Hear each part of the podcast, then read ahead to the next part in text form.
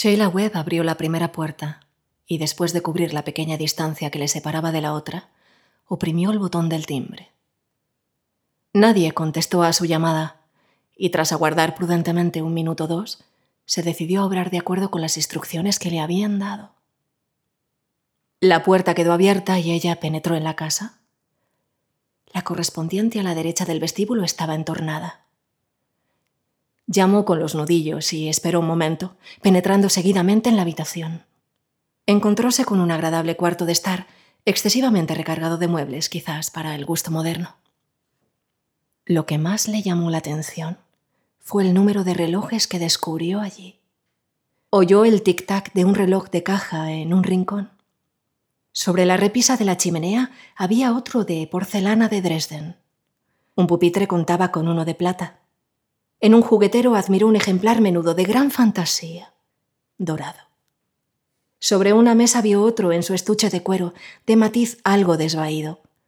¿Una pieza de utilidad para el viaje? En uno de sus lados aparecían unas desgastadas letras doradas, componiendo un nombre. Rosemary. Sheila consultó el reloj del pupitre, no pudiendo evitar un gesto de sorpresa.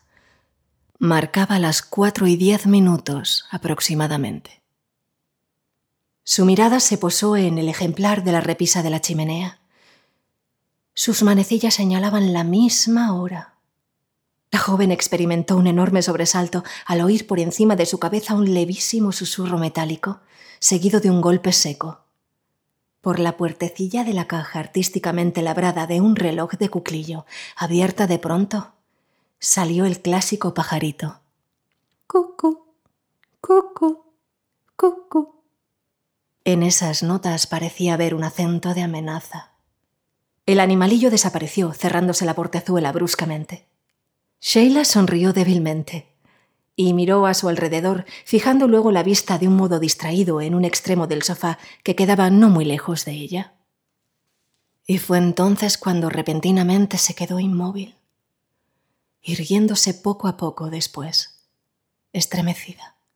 Tendido en el suelo acababa de distinguir el cuerpo de un hombre. Tenía éste los ojos entreabiertos, unos ojos que evidentemente miraban sin ver.